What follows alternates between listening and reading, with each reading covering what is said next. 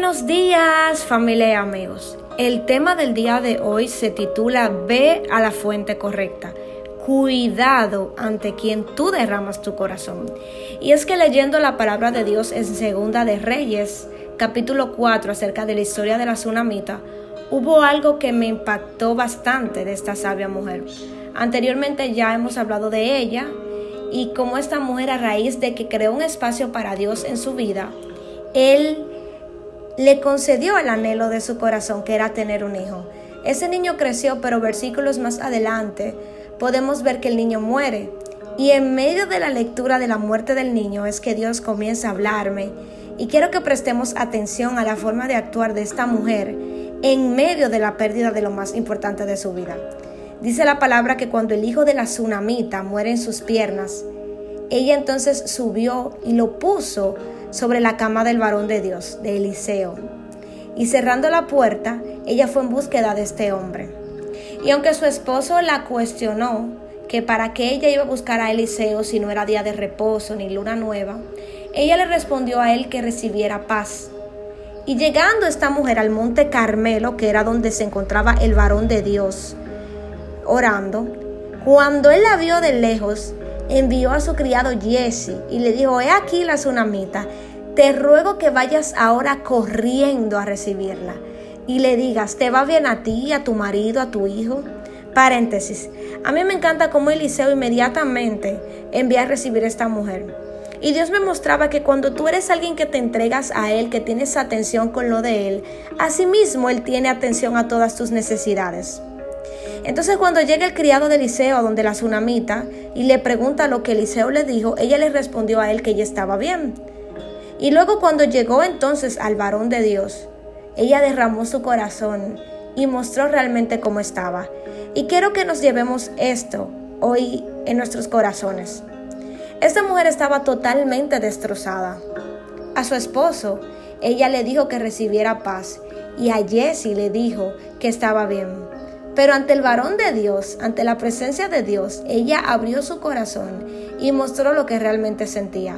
Esta fue una mujer sabia, porque ella supo ir al lugar correcto ante la persona correcta.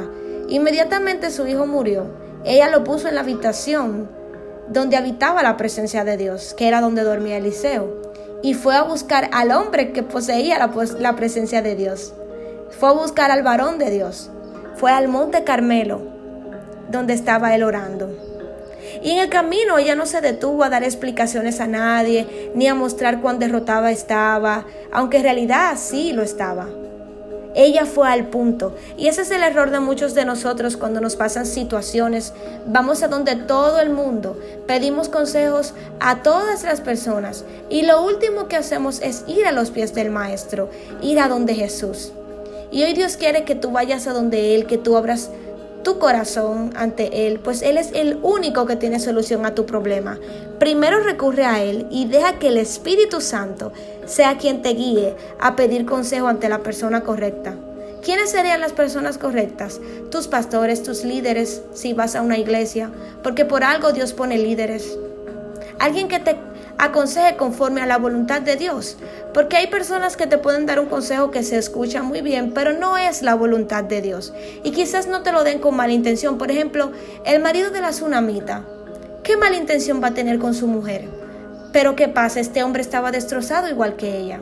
Este hombre no iba a tener cómo ayudarla, cómo solucionar esto. Jesse, que por ejemplo, que por eso hay que tener mucho discernimiento ante quien uno abre su corazón. Y es por esto que decía que esta era una mujer bastante sabia. Jesse era el siervo de Eliseo. Y Eliseo le dijo a Jesse que le preguntara a ella cómo estaba. Sin embargo, ella le ocultó a Jesse cómo sentía.